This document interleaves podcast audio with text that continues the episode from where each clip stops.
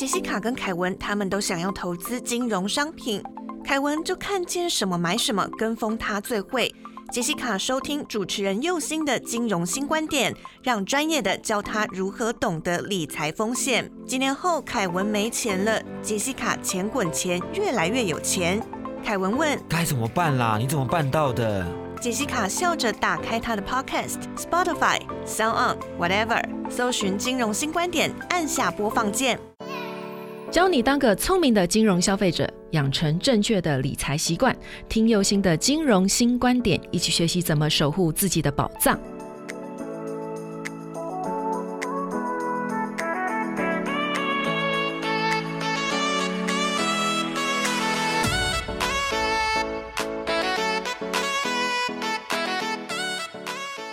重新出发，认识金融新观点。大家好，我是右星。你现在收听到的是轻松电台 FM 九六点九。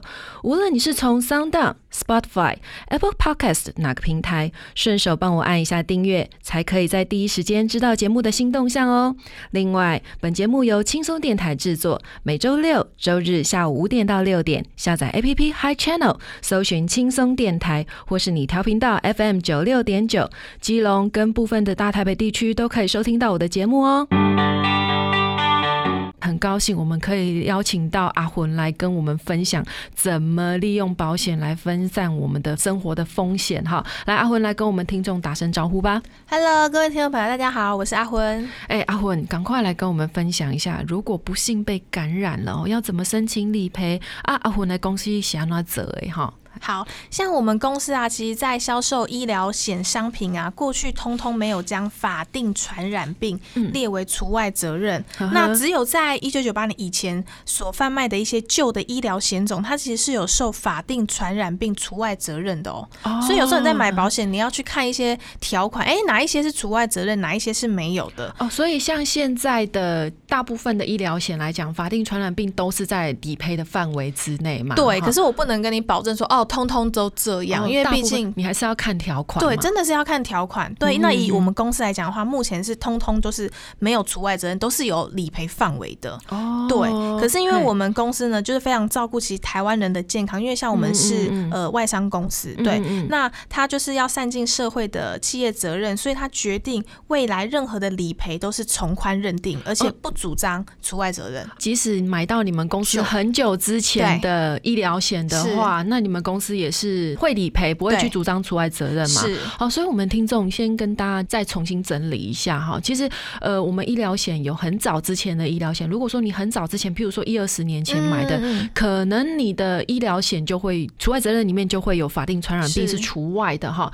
但是今嘛买新的医疗险来对哈，大部分拢有赔啊，都是法定传染病都是在理赔的范围之内哈。尤其是像我们刚才有讲，就是 哎，台湾可能没有一些法定传染病，可是你可能要出国去别的国家玩呐，哦就会哦，哦对对对，好，所以这个部分其实也有可能，万一你没有抵抗力，或者是说你没有打这个疫苗的话，也有可能会在国外感染到这种疾病，那其实还是可以就是去做理赔这样子哈。哎，那你们公司还其实还蛮不。错的，哎，是给我们介绍一下，对啊，嘿，对，好，呃，如果说我们公司啊，最近还有一些出一款是终身健康保险，嗯嗯它就是从零到六十岁它都可以买，而且它的保障是到一百一十岁，哦，对，那还蛮高，跟我们一般来讲，譬如说最高只能买到七十五岁啊，甚至或者是终身，可是可能保障都没有很够，而且他买，因为像保险就是越早买越便宜嘛，所以其实我们从零岁开始就可以买了，零到六十岁都可以买，对，所以啊，像我们。最高享有住院的日额有三千六百倍的。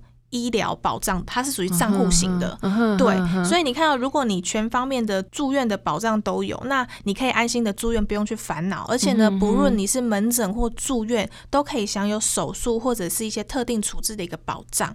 尤其像针对如果你不小心被传染了，除了你原本的住院医疗以外呢，如果你住到了所谓的负压隔离病房，它还可以理赔三倍。哦，这条款里面都有是不是？对，哎，对啊，像现在武汉肺炎，其实都动不动就是要做住负压病房嘛。是的，那你看哦，假设我们买保额是一天，假设我保额买三千块的话，那我如果住院理赔是不是赔三千？那假设我又住到负压隔离病房，我是不是可以赔到九千块？哦，所以其实我的住院理赔其实一天就可以赔到一万二哎。对，而且呢，我觉得更好的是它的保费是可以有去有回的。嗯嗯对，而且保障到终身。哦，对，那你们公司出了这张。是还不错，只是不能讲出你们公司的 名称也没关系。就是如果各位听众有兴趣的话，哈，其实都可以私讯啊，或或者是说呃来轻松电台 FB 来留言一下哈，问一下哈。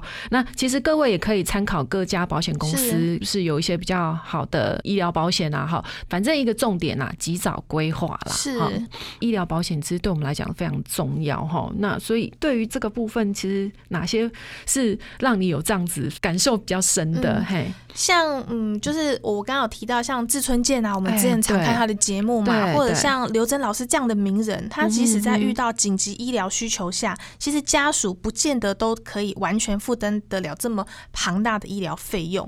但是呢，为了在呃医疗建议下呢，不管再怎么辛苦，其实我们身边的人会想要用最好的或最。放的高额的那个自费的部分，接受医生的建议嘛，对吧？那如果即使最后抢救失败，其实也不会有遗憾，不是吗？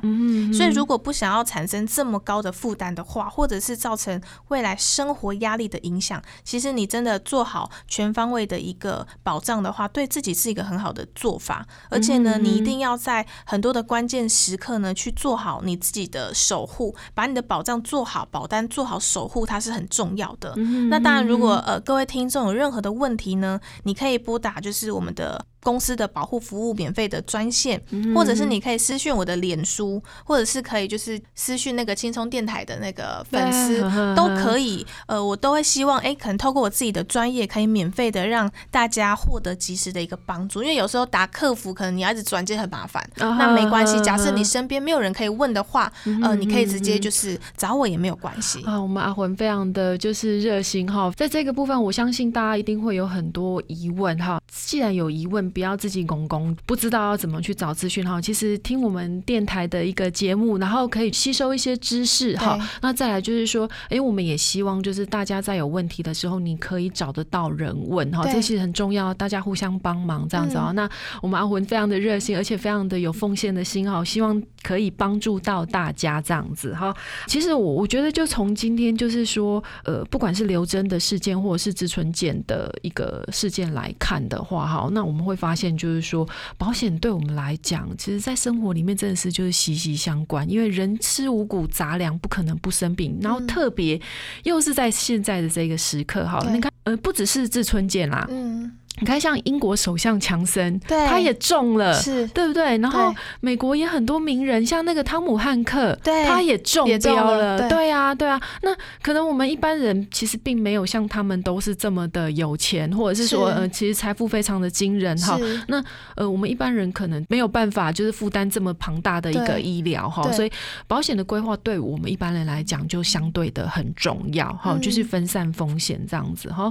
好，那我们先休息一下。回到节目，再来聊一聊政府到底有没有什么样的政策，尤其是在武汉肺炎的这一段期间哈，因为武汉肺炎的关系，很多的商家都没有办法经营哈。那当然也可能会因为就是我们休无薪假，或者是因此没有工作哈。那我们一般的老百姓可以怎么样去做一个自救的动作哈？我们先休息一下。欢迎收听轻松广播电台《天空的维他命 C》。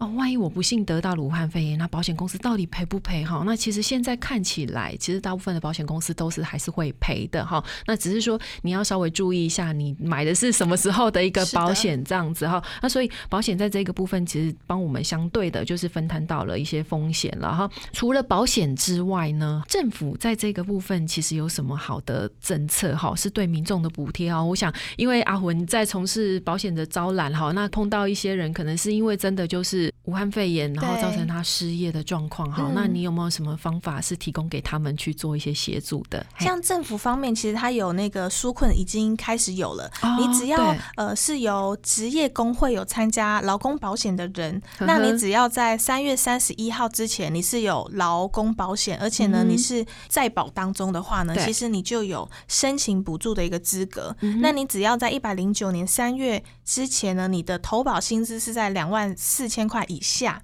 那再来第二件事情是你一百零七年个人综合所得，如果你没有达到课税标准四十万八千块，你也可以符合。那再来，如果你是不符合交通部啊、文化部，就是所有的机关的补助跟津贴，你是不符合的话，你也可以去申请理赔。哦，对，所以你你只要就是现在申请你补助嘛，对你三月嗯呃，应该现在就开始都可以陆陆续续，三月三十一号就可以开放去申请了，所以你要赶快去申请。那第一点申请的资格就是你一定要所属职业工会，嗯向哎劳动保险局哎提出申请就可以了。对，哦而且它是每个月就是一万块补助，一次就给三个月。哦，是这样子哦，哎、那嗯其实不无小补嘛，对不对对就是至少不会因为休无薪假啦，或者是说最近这一阵子可能因为真的倒闭了哈，因为我们听到很多商家都没有办法经营，所以开始收起来，尤其是很多好吃的餐厅都陆陆续续的收起来了。那收起来之后，这些员工就相对的就没有收入了哈。那所以这个其实对我们来讲，其实真的还蛮。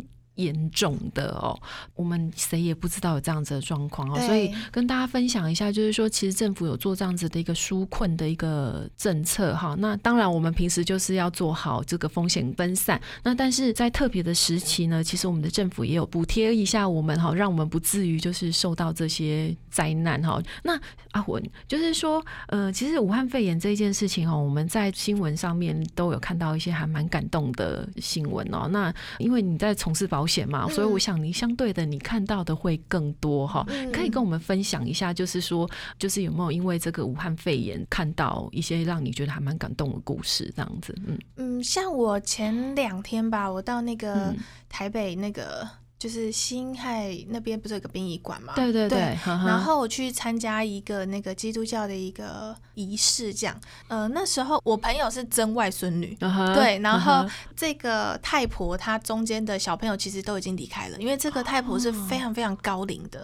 对太婆，太婆对，她是外外曾外孙女，我朋友曾外孙女，对对四五阶了，对，四五中间都不见对了，对对对，很特别别吧？哇，对，所以这个太婆非常非常的长寿啊。那当然嗯哼过程当中，我们就是因为想起整个太婆跟我们之间的互动，所以我就有去参加她最后，就是陪她最后一程这样。嗯然后我记得那时候那个基督教的一个牧师，他就跟我们分享，他说因为武汉疫情的关系，台湾当然就是的我们的控制非常好。那在国外的话，他说其实国外疫情非常严重，所以他们嗯非常缺牧师跟那个神父。哦你知道为什么么？？为什么？因为可能他们的工作是要去到很多的地方去进行祷告啊、分享啊、传福音等等的，其实就是要帮我们身边做很多很多的祷告，希望这次的疫情赶快过去。哦，那个电视上有讲，就是他们其实就是呃要出殡的时候，那个对牧师必须要要去撒福对水那些，对对对对对对，他他其实就是站在第一线，所以去服务我们，就是他其实就是奉献他所有的爱给我们。然后我记得他说，他有一个是在意大利的一个神父，那个神父已嗯经七十多岁了。哇，其实意大利这一次的疫情非常的严重，所以听说每半个小时神父就是送走一个人，非常非常严。嗯重。那呃，这个神父他因为做这些事情的过程当中，就是也不幸的染到病了，护士就给他那个呼吸器嘛，就是去维持他的一个呃正常的运作。嗯那因为太多人有这样的事情了，所以其实他们的医疗设备是严重严重的不足。哎，对，所以之前那个花莲的门诺医院吗？还是、嗯就是有一个牧师他在募集医疗资源，然后本来要募五百万，结果在短短的两天之内，好像没几个小时就募到了一亿多嘛，对不对？好，就是为了这一件事情。对，因为真的非嗯常缺乏，哼然后所以就是那时候他就直接跟那个护士讲说：“你把我的呼吸器拔掉吧。嗯哼”然后护士说：“你为什么要拔掉？你要干嘛？你知道他要干嘛吗？”，他要干嘛的？他说：“因为我身边还有比我更年轻的嗯人需要这个东西，我已经活到七十几岁了，了你把这个这样子，给身边的人。”我就听到觉得哇，真的很很不舍，跟自己很感动。为什么？因为其实我们在做这个工作的过程当中，其实我们就在分享爱、传递爱。很多人听到保险会害怕，或者是不喜欢。其实有时候真的问你，真的不喜欢这件事吗？其实不嗯是，有时候可能是因为被谁欺骗或者被谁伤害了，嗯所以导致你不喜欢这件事情。但其实它的本身跟本质是没有错的，嗯它其实就嗯是你看为什么这个神父愿意把这个氧气给年轻人，嗯嗯嗯分享爱，希望可以去延续。希望可以有更多更多的人真的要保护好自己的生命。哦对对，所以针对这件武汉的疫情，真的大家就是要好好的去听政府的一些相关的指令跟措施。那很多的人多的地方尽量不要去。嗯那真的呃，如果可以，真的把自己的生活做好一些规划，不要想说工作赚钱，然后就是花光，才讲东博搞够好爬瓜，就不要想的这么多。有时候真的把你的钱做好妥善的运用的话，其实你就可以真的过好自己喜欢的生活，开心的生活。有一些人的心态会是啊，洗稿洗单嘿对灯，宝贝对加猪含鸡汤，反正遇到了之后再说。对可是有很多的事情是你没有办法遇到了之后再说的哈。啊，所以阿魂跟我们分享这个故事啊，哈，也让我心里有所看，像国外的疫情这样子这么严重，然后神父做了一个这么大爱的一个行为，就是他要把他的呼吸器让给别人哈，那只为就是说希望可以再救到更多的人啊。那我相信在台湾也是这样子的一个心情在维护，大家每一个人在维护这个环境或是守护这一个氛围里面哈，就是也是用着这样子的一个心情哈。那因为我们是真的没有预料到，就是二零二零年来了一个武汉肺炎这一件事情哦，那所以呃，我们希望就是说大家可以好好的珍惜身边的人哈。那其实珍惜身边的人，其实有很多的方式可以做的哈，照顾好自己啦，然后规划好保险呐对。哈，然后呃，其实不要觉得保险这件事情就好像就是都在谈钱，或者是说你又叫我买保险哈，其实是它在背后的意义都是出自于爱哈。对为什么？因为我们不希望造成我们自己家人的一个麻烦哈。对那今天很谢谢阿魂来到节目来跟我们分享这些事情哈，尤其是他告诉我们的这个故事呢，真的让我们非常的感动哈。那谢谢阿魂今天来这个节目，然后也很谢谢大家的一个收听哈。喜欢今天的内容，记得订阅本节目。无论你是从 SoundOn、Apple Podcast 还是 Spotify，都顺手帮我按一下。你的支持是我前进的动力。另外，如果你是透过广播收听到右心我的节目，记得脸书搜寻轻松电台，帮我们按个赞哦。